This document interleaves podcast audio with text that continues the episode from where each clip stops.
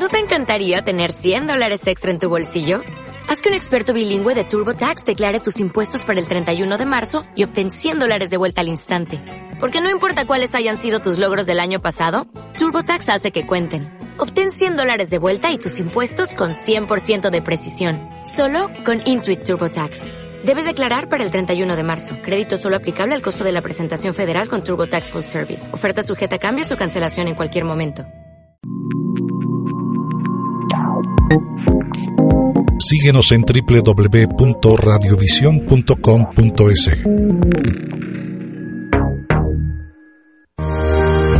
El escritorio de Einstein con Juan Carlos Peñafiel. En Desde mi visión con Michelle Oquendo Sánchez.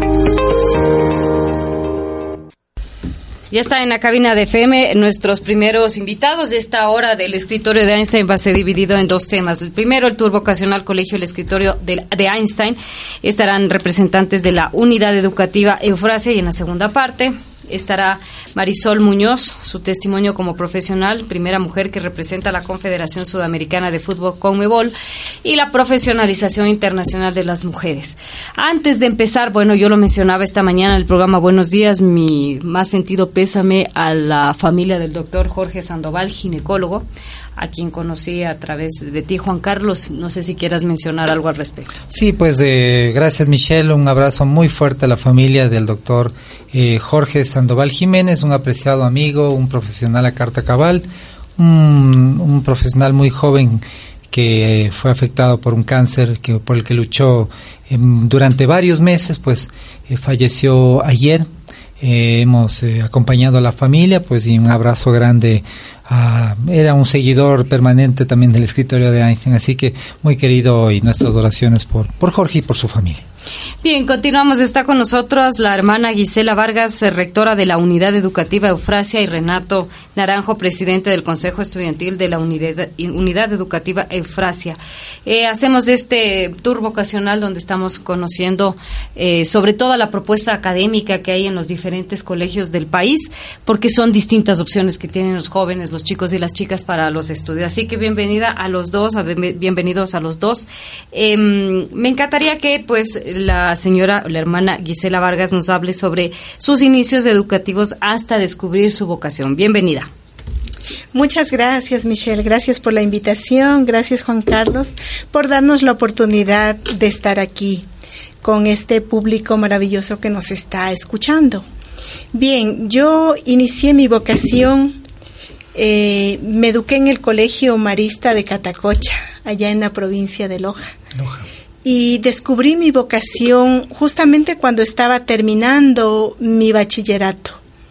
En una de las, de las propuestas que se nos presentó estaba la vocación de servicio. Y en esta vocación de servicio, la palabra clave era, quien no vive para servir, no sirve para vivir. Esto me motivó tanto que me llevó a mí a dar un año de voluntariado después de mi bachillerato. Y esto me ayudó a descubrir que mi vida podría ser una vocación de servicio, de entrega total, no solo un año, sino la vida entera.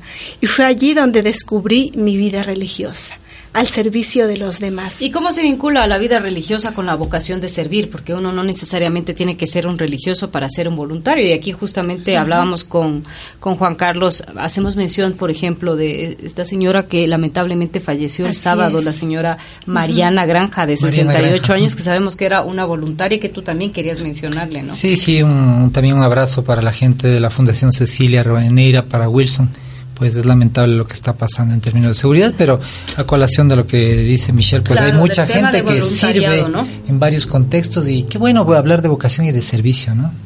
Sí, precisamente la vocación de servicio se la descubre en lo que te hace feliz, más allá del estilo de vida que lleves. Puedes llevar una profesión cualquiera que te identifique, médico, arquitecto, artista, religioso, la vocación que tú descubras, pero es la que te haga feliz y la que te pone al servicio de los demás, siempre con esa finalidad de ayudar al resto. Es importante hablar de ayudar. Eh, es la rectora de la unidad educativa Eufrasia, la hermana Gisela Vargas. Rectora, ¿cómo una, cómo una mujer se gestiona en su responsabilidad de dirigir una, una unidad educativa? Y menciono porque vamos a hablar de un tema especial de género. Eh, dirigir una organización en sí es un desafío, no se diga para una mujer joven que ha tenido que quizás eh, eh, gestionarse con personas de diversas edades, niños, jóvenes y mm, administrar una unidad educativa de tantos años y tanto prestigio. Bueno, para mí el llevar adelante el liderazgo dentro de la unidad educativa es realmente un desafío de todos los días. Un desafío donde necesito primero la protección y la gracia del que me llamó a mi vocación. Y segundo, el que yo pueda centrar la dirección de lo que se me ha encargado en la misión. Poner al centro primero los estudiantes, que son el motivo de la institución, y luego toda la comunidad educativa. Al ponerlos a ellos en el centro, esto me permite gestionar de manera armoniosa, ecuánime y mirando siempre el crecimiento de la comunidad educativa. Este liderazgo nace primero de la vocación que tengo Segundo, de la congregación a la que yo pertenezco. La congregación del buen pastor lleva, dedica su misión al servicio de la mujer y por lo tanto, al llevar el servicio a la, a la liberación de la mujer, también esto me ha llevado a mí a comprender y a conocer este proceso primero en mí para poder ayudar a otras mujeres. Y, le pregunto para un poco desarmar este tema y, una mujer joven tiene que ponerse a veces también rigurosa, disciplinada, eh, tal vez en algún momento tiene que llamar la atención a los caballeros. ¿Cómo lo hace usted? ¿Cómo maneja estos temas de, del carácter, del genio, para también a veces ponerles en orden? No necesitamos cierto, cierto tipo de disciplina, ¿no? Así es. Bueno, la, la, mm, la pedagogía eufrasiana nos dice que hay que educar con firmeza y ternura. Entonces, la ternura del buen pastor nos inspira a amar a los demás, pero especialmente amar a aquellos que están en situación de vulnerabilidad. Ellos son los favoritos. Es, es una filosofía que va al revés de lo que la naturaleza de pronto nos llama. Casi la naturaleza nos invita a aquello que es mm, más bello, a, exaltar lo, lo que estéticamente está a la vista de los ojos.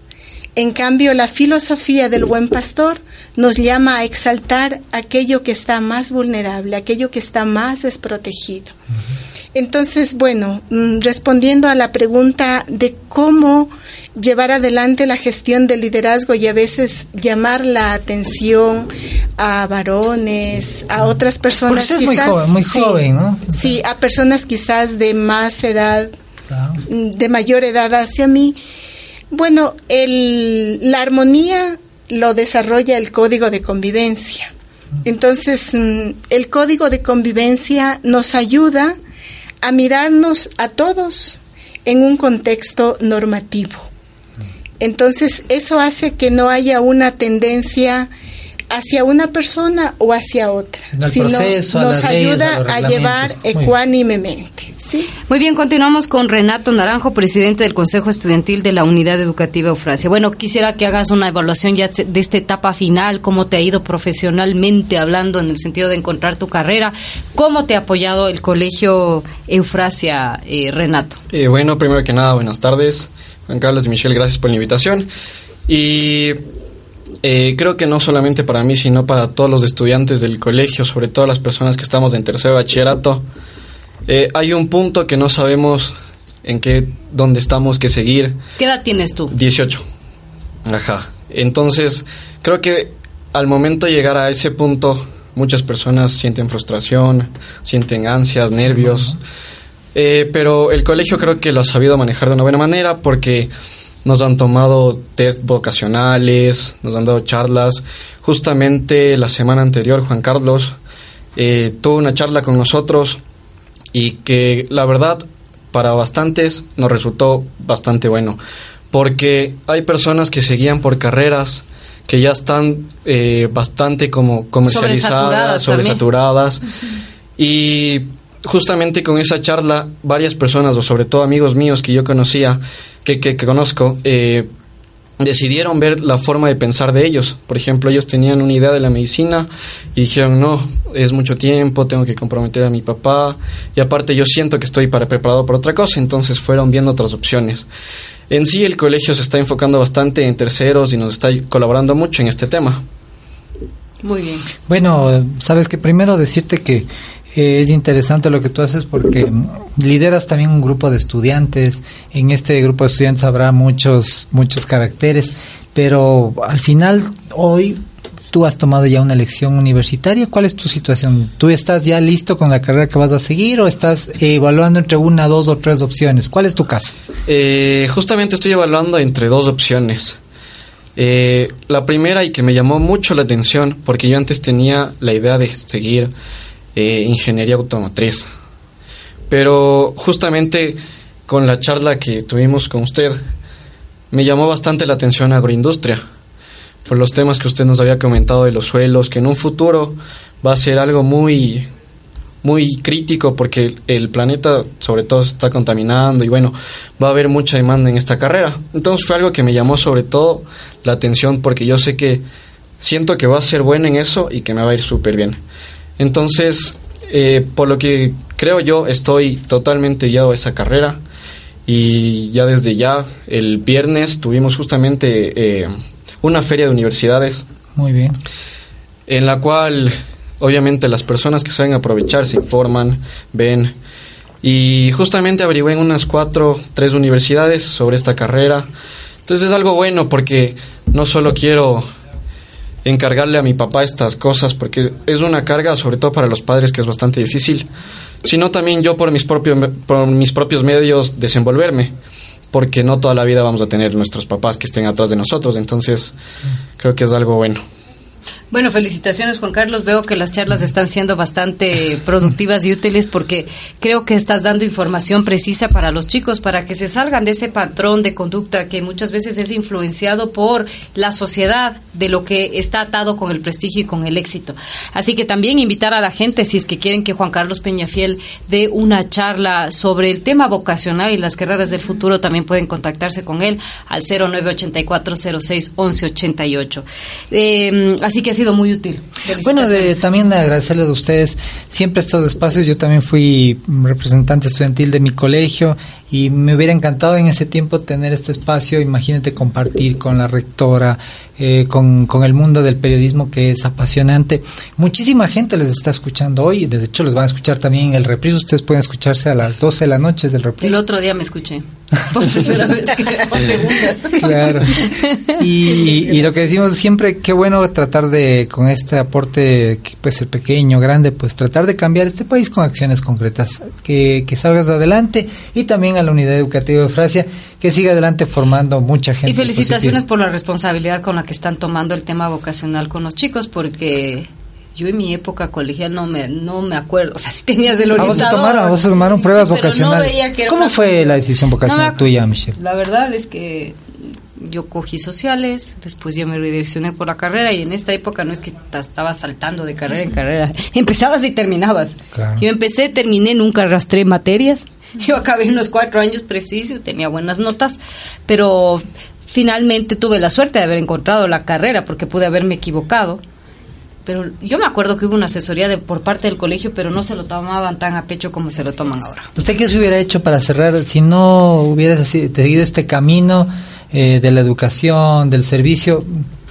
Cuéntele a la gente qué profesión hubiera optado, hermana Gisela. Sí, igual lo hubiese optado por una profesión como trabajo social, psicología, una carrera que me ayude a mantener el contacto con los seres humanos y también que me ayude a realizar mi vocación de servicio, porque siempre estuvo presente en mí eso.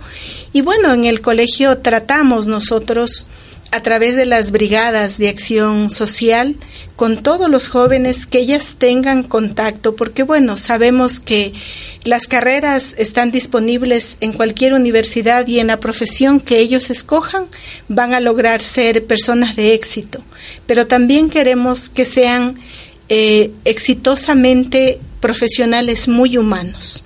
Muy humanos, líderes en la transformación social, independientemente de la carrera que ellos escojan. Y esa es nuestra tarea, por eso es que desde primero de bachillerato les ponemos en contacto con, en la comunidad con distintos mm, campos de acción, sea con ancianitos, sea con niños, a través de la labor social que lleva la comunidad, la congregación religiosa y también otras organizaciones como ASONI, que es una institución para niños con cáncer, el albergue San Juan de Dios. Así es. Mm, Bien, continuamos con la segunda parte del escritorio de Einstein, Profesionalización Internacional de las Mujeres. De acuerdo a un estudio del Banco Mundial, realizado a lo largo de 10 años muestra que si bien las reformas han mejorado la inclusión económica de las mujeres, aún subsisten desigualdades. Según el mismo estudio, a nivel mundial a las mujeres solo se les reconoce apenas tres cuartas partes de los derechos legales de los que gozan los hombres, lo cual limita su capacidad para conseguir empleos o empezar un negocio y tomar las decisiones económicas que sean más beneficiosas para ellas y sus familias. Si las mujeres tuviéramos igualdad de oportunidades para desarrollar todo su potencial, el mundo no solo sería más justo, sino también más próspero, declaró Cristalina Georgieva, presidenta interina del Grupo del Banco Mundial.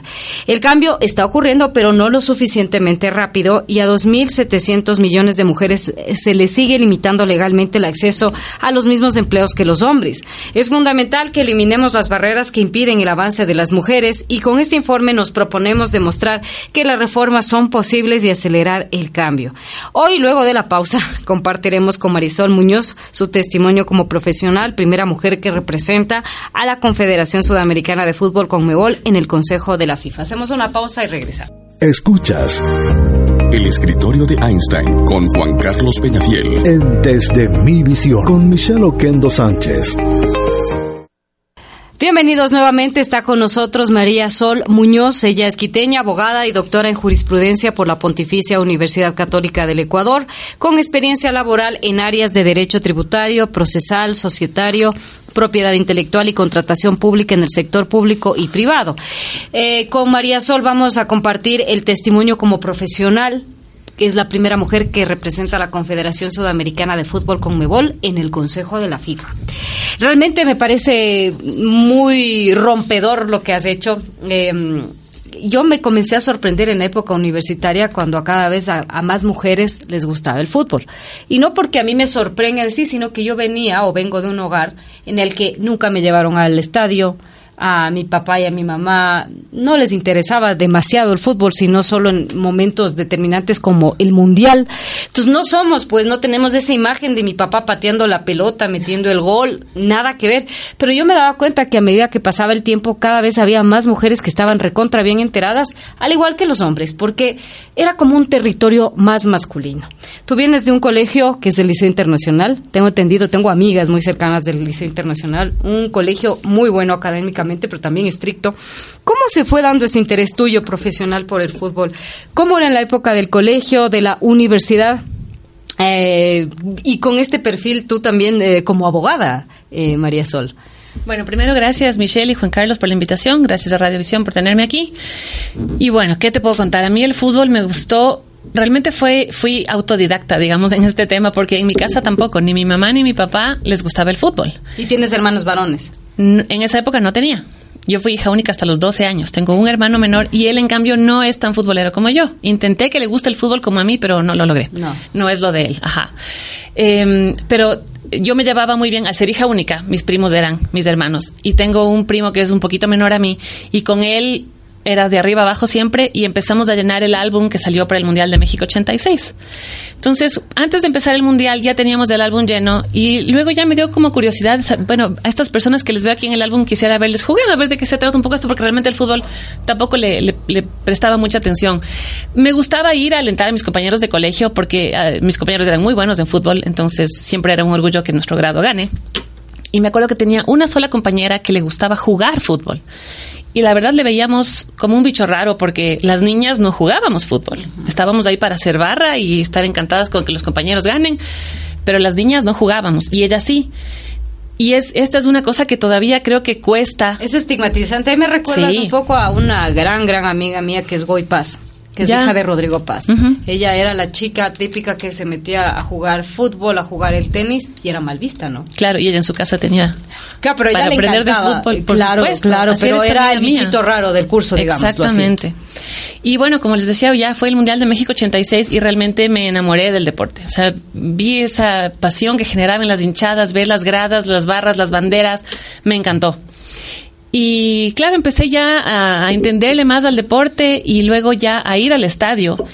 Como les decía, ni mi mamá ni mi papá les interesaba el tema, pero un tío mío, el hermano menor de mi mamá, él es súper futbolero y él me empezó a llevar al estadio.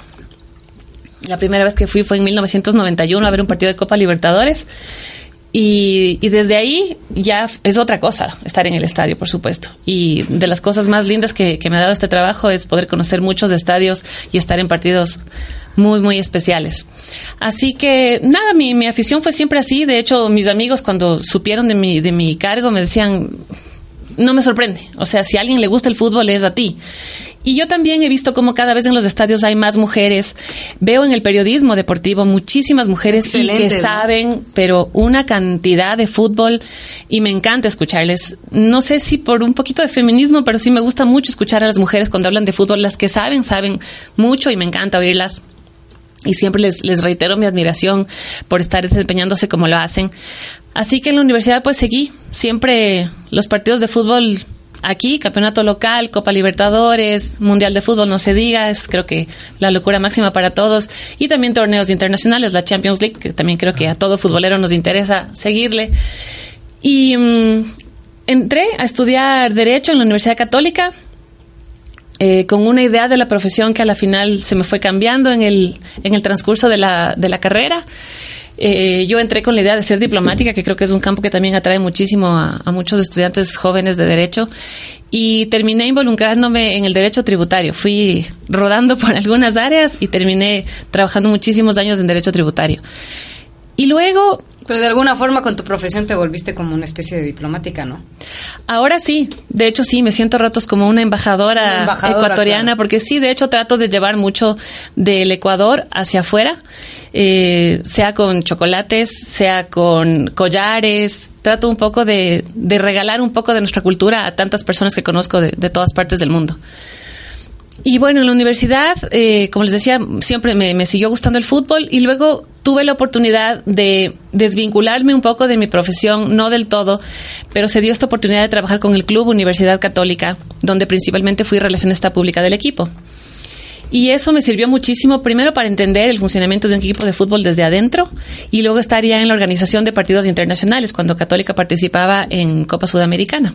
Pero no eras, no te hiciste hincha de la Católica o Por supuesto también. O sea, pero ahí te hiciste hincha de la Católica. La verdad sí, me terminé de hacer hincha porque mi esposo eras... nació hincha de Universidad Católica. Ah. Y la Universidad Católica tuvo una racha de muchos años en, en Serie B y en segunda categoría. Entonces, cuando mi, mi, ahora esposo era mi enamorado, íbamos al estadio a verle a la Católica. Yo le decía que la Católica va a ser mi equipo en la B. Yo les contaba que empecé a ir a, al, al, estadio con mi tío, que es súper futbolero, hincha de Liga de Quito. Y, y claro, le, le, le, tomé muchísimo cariño a Universidad Católica. La verdad que es otra experiencia ir al estadio cuando no tienes el corazón así eh, sufriendo por, por, lo que pasa en la cancha. Pero luego Católica subió y luego eh, yo entré yo a trabajar con Universidad Católica y por supuesto el sentimiento fue otro. Y la verdad sí se me, se me metió en el corazón la católica y ahora sí me declaro siempre hincha de católica. Bueno, yo le, te decía que también cuando hicimos la introducción, me da mucha alegría que empecemos a tratar esta temática porque va a ser muy normal que en torno al 8 de marzo todo el mundo hable de la mujer. Es como pasa con, con ciertas épocas tem- Día de de temporalidad. Todo el mundo habla en los semana antes y semana después. Y a mí me parece que hay que darle el espacio y así lo compartimos con Michelle.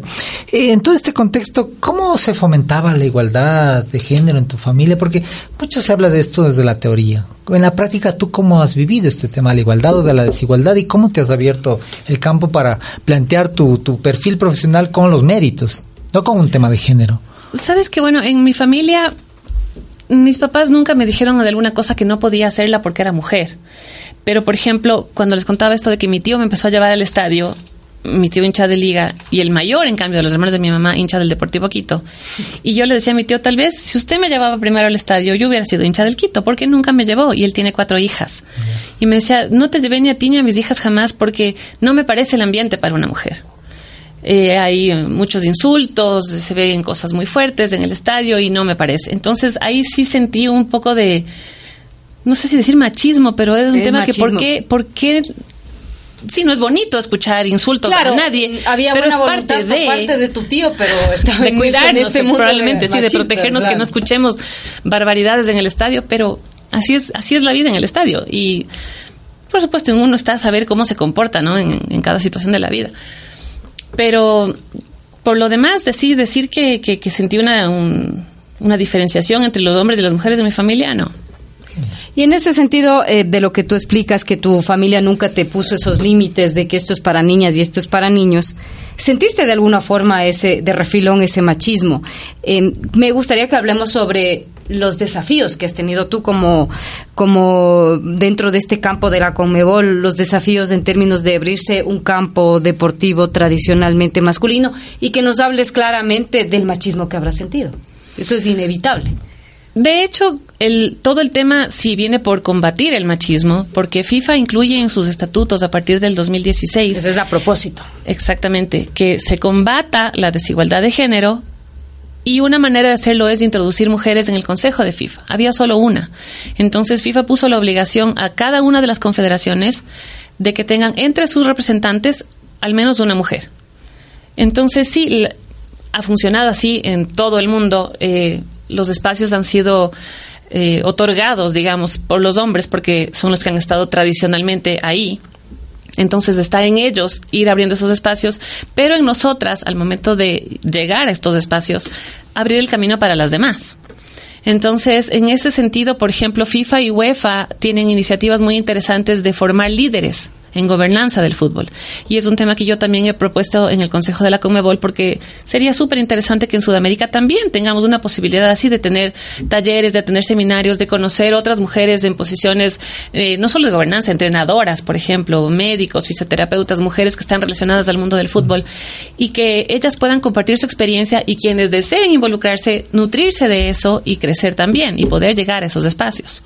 Sabes que suena muy, muy, muy interesante lo que Eh, ¿Qué quisieras decirles a las niñas, a las, a las mujeres, a jóvenes que están con esta inquietud, muy parecida a la tuya, de formarse, de tratar de profesionalizarse en el ámbito del deporte? Fíjate que en, el, en mis consultas de orientación vocacional, muchas niñas llegan ya con esta limitación a la que se refería Michelle.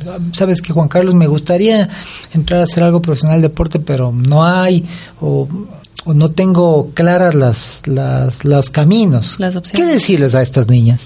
Decirles que bueno, el mundo ha cambiado un montón. Por ejemplo, si a mí me hubiera interesado estar en la administración del fútbol, en la, cuando iba a entrar a la universidad, hubiera estado con esa misma idea. No hay. Y no había. No había mayor oferta, por lo menos en el Ecuador. Ahora sí sé que hay eh, carreras de gestión deportiva, de administración de deportes, de gerencia de equipos, en fin. Y eh, muchos institutos también ofrecen eh, cursos online, ni siquiera tienes que ir a otro país para obtener un título.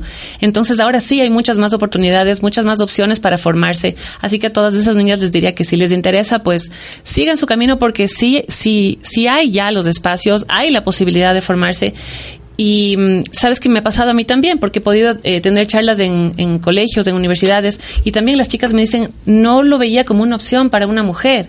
Nunca me imaginé que en FIFA podrían acoger mujeres en, en, en un órgano tan importante como es el Consejo de la FIFA. Eh, bien, está con nosotros María Sol Muñoz. Ella nos brinda su testimonio como profesional, primera mujer que representa a la Confederación Sudamericana de Fútbol Conmebol en el Consejo de la FIFA. Estamos en el 099 557 9967. Aquí junto a Juan Carlos hemos uh, entrevistado a diferentes profesionales, a diferentes instituciones educativas eh, y vamos viendo que ventajosamente el mundo ha cambiado. A veces somos muy críticos con feministas, pero si no hubieran estado, no tendríamos abierto este campo. Es decir, Así esto es. era imposible hace 20 años pensarlo y mira cómo ha ido evolucionando. Y en ese sentido también hablar de que hay ciertas carreras que son como no son las carreras que usualmente toman las mujeres y las niñas. Ahí estamos hablando de las matemáticas, de la parte científica. Eh, yo también como periodista veo y lo he dicho muchas veces, las mujeres periodistas siempre ocupan un segundo lugar dentro de las siempre está el director, el primer hombre que aparece, el gerente de no sé qué, pero no son precisamente las mujeres. Sí hay un gran espacio, pero digamos el de liderazgo, el del primer pantallazo generalmente es un hombre. ¿Cuál es, eh, cómo ves tú las perspectivas profesionales de las mujeres en el mundo? En empoderarnos y llevarnos esos primeros lugares por mérito, no solo por ser mujeres. Yo creo que es absolutamente factible porque, como lo estábamos hablando ahora mismo, el mundo ha cambiado y sí, eh, toma su tiempo, eh, toma su tiempo sobre todo cambiar la mentalidad de los hombres, que, que, no nos vean como una competencia además, sino un complemento. Juntos podemos trabajar y hacer muchísimo más tal vez que por separado y probablemente las mujeres podemos aportar ideas y cosas que o a los hombres no se les ocurre o, no se animan, no sé. Pero, pero la idea es deshacer un complemento. Así que veo eh, en el futuro yo creo que mucha esperanza de, ver más mujeres involucradas. Ahora, por ejemplo, ustedes saben, FIFA tiene 211 asociaciones miembros. Apenas dos están lideradas por mujeres. 211. 211. ¿Cuáles o sea, son? 209 No, son, tienen son hombres. hombres, claro. ¿Cuáles son las dos? Son, que son? eh, la una está aquí en el Caribe, en CONCACAF, en Turks and Caicos. Ella se llama se llama mi amiga Sandra, no, perdón, Sandra no es, eh, Sonia, Sonia Fulford. Y la otra es eh, de África, de Sierra Leona, ella es Isha Johansen. Son las dos únicas mujeres que presiden una federación de fútbol. En cuanto a secretarías generales, hay un poquito más, son 14, 15 mujeres de todo el mundo, que sigue siendo muy poquito frente a un número como 211, ves que es chiquitito, no, no llega al, al 10%, no, bueno, poco más del 10%, pero es, es un número pequeño. Entonces, creo que poco a poco, como les decía, con, este, con esta serie de ofertas eh, académicas que ahora hay, creo que sí hay esperanza en que más mujeres se involucren es un poco también creer en ellas mismas y no tener miedo a enfrentarse a un mundo que sí es predominantemente masculino. Sabes que leía una nota del diario AS y ella en el diario AS se mencionaba eh, se, te refería a ti como una de las mujeres que tiene mayor influencia en el mundo del fútbol y es así. Y, y claro, tú has tenido que estar cerca de, un organismo que está pasando también por una etapa de cambio, que es la FIFA. Eh, no es para nadie extraño este tema de la imagen de corrupción que un poco abordó eh, el mundo de, del fútbol a través de la FIFA. ¿Cómo desde tu posición, desde esta nueva generación de gente que ha entrado a administrar este organismo mundial, se ha enfrentado a este desafío de cambiar la imagen que venía arrastrando un poco este organismo del fútbol internacional? La verdad que sí es una imagen que yo creo que está cambiando. Creo que ahora la gente ya tiene una percepción más positiva tanto de Comebol como de FIFA y todo está en la transparencia con la que se ha venido manejando todo. En realidad, cuando yo entré estaba fresquito todo el escándalo del FIFA Gate y mucha gente sí me decía, me preocupa en, en dónde te vas a meter, cómo se te ocurre, justamente Lamentablemente ahí. la corrupción está metida en todo lado, ¿no? Claro. Está en todo lado y está en cada uno Exacto. combatir eso. Entonces yo más bien les decía, lo veo como una oportunidad de oro de estar adentro y cambiar todo esto, no caer en las mismas prácticas. Entonces creo que en, en, en ese camino eh, con mi boli FIFA, con mucha transparencia, principalmente... Um, señalando siempre con lujo de detalle sus cuentas muy claras, saber que ingresó tanto y cuánto va al fútbol, eh, creo que es fundamental para que la gente vea que, que en realidad todo lo que no se haya podido hacer fue porque no hubo gestión y hubo definitivamente muy mal manejo de fondos y por ahí salieron beneficiadas personas que no debían, personas inescrupulosas y no fue el fútbol el que ganó. ¿Tú crees que sigue siendo un mundo machista el del fútbol? Así Creo como con, con el, con el ejemplo que ponías de tu tío del, del estadio, por ejemplo. ¿Tú crees que todavía sigue siendo machista, no preponderantemente masculino, sino machista? Las dos cosas, es preponderantemente masculino y sí es machista. Y Todavía has- se ve mal así como que una mujer vaya al estadio sola, por ejemplo, es como, ¿por qué? Yo he ido al estadio sola y no- yo no me he sentido mal porque estoy en algo que me encanta, pero hay personas que sí todavía lo critican. Oye, una inquietud en medio de esto que tal vez no estaba en el libreto, pero ¿cómo organizas tu tiempo? Porque eh, nos refieres que estás casada, no sé si tienes niños. Dos. Tienes dos niños, estás normalmente viajando porque el mundo del fútbol a nivel internacional tiene estos desafíos de varios eventos internacionales. exige ¿Cómo te mucha organizas? movilización ¿Cómo te organizas? Tengo un equipo maravilloso. Mi esposo y mis hijos eh, son mi, mi pilar fundamental, mi apoyo. Siempre les digo que sin el apoyo de ellos no lo lograría. Muchas amigas me dicen, si yo estuviera en tu lugar, yo no lo hubiera logrado. A mí mi marido no me hubiera apoyado. No soportaría que yo viaje tanto y viajar a reuniones donde sabes que vas a ser tú y solo hombres o muy poquitas mujeres más. En eso es también porque les decía que sigo viendo que hay mucho machismo porque veo que hay mujeres que me, que me dicen eso. No, Ya. a mí no me apoyarían como te apoyan a ti. Eso parte de la inseguridad de los maridos de tus amigas, ¿no? Reconozco y agradezco la, la inteligencia y la madurez de mi esposo en saber que es un trabajo como cualquier otro, que sí me exige salir mucho de casa, pero ellos se, se organizan perfectamente bien Claro, sin mí. y es que esa pregunta nunca se le hace a un hombre. ¿Cómo te, te iba a decir. ¿cómo te organizas Jamás. para tu trabajo? no Jamás Es, una pregunta dicen- netamente para una mujer porque y al hombre Porque la mujer se entiende que es la que tiene que organizar Claro. la casa y cuidar de los deberes de los hijos y que haya para O sea, yo te comer. preguntaba porque me imagino que pasas bastante tiempo metida en un, en un avión. Sí. El tema del fútbol no eh, a nivel de FIFA tiene varios torneos internacionales, entonces eh, me imagino que tu agenda es compleja.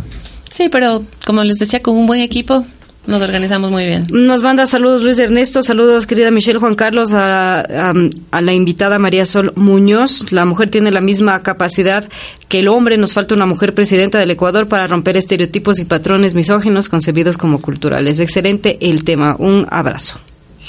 Excelente.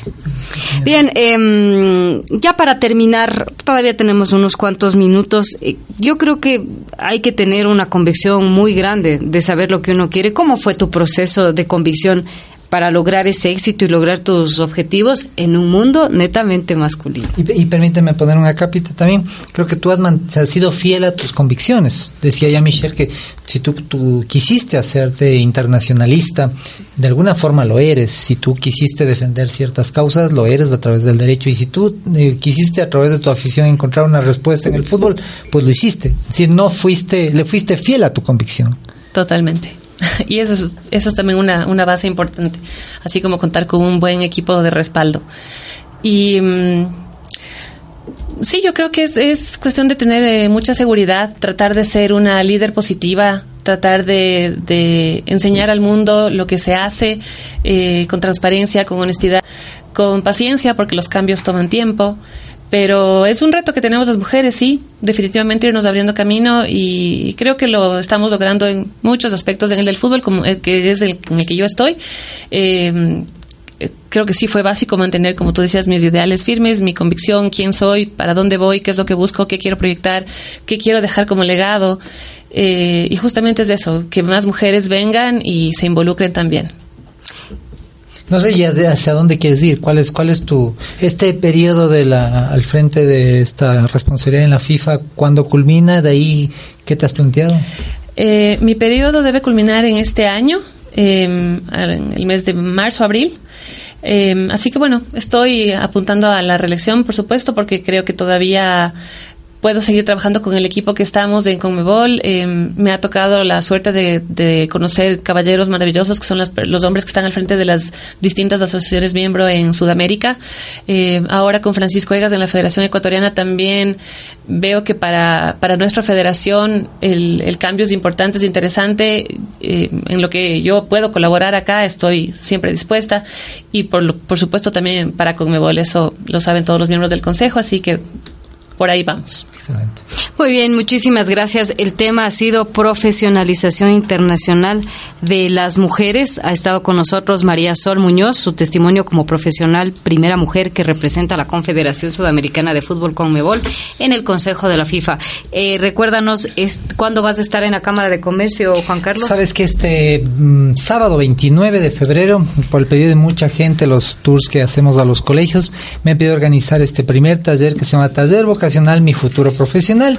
Tendremos tres momentos, hablem- hablaremos de carreras del futuro, hablaremos, tenemos un speed mentoring vocacional, varios mentores profesionales muy prestigiosos hablando con los chicos de los colegios. Hay un cupo limitado, eh, desafortunadamente, sin embargo, pueden, pueden inscribirse. Y lo tercero, que vamos a trabajar en una herramienta que se llama el proyecto de vida, que será entregada por los chicos a sus papás al final de estas seis horas de trabajo el sábado 29. ¿Dónde hay más información? Bueno, pueden obtener información en, eh, en el correo eh, capacitación arroba lacamaradequito.com y también eh, hay un hay un correo electrónico, eh, perdón, hay un WhatsApp al que pueden escribir. Lo voy a lo voy a, a- a ver inmediatamente. Lo voy a encontrar. Lo voy a encontrar inmediatamente porque hoy lanzamos ya nuestro nuestra nuestra promoción es 099 100 500 099 100 500. Está facilísimo, 29 de febrero. Muy bien, gracias Juan Carlos, gracias María Sol. El escritorio de Einstein. En Desde mi visión con Michelle Oquendo Sánchez. Sonríe. Escuchas Radiovisión.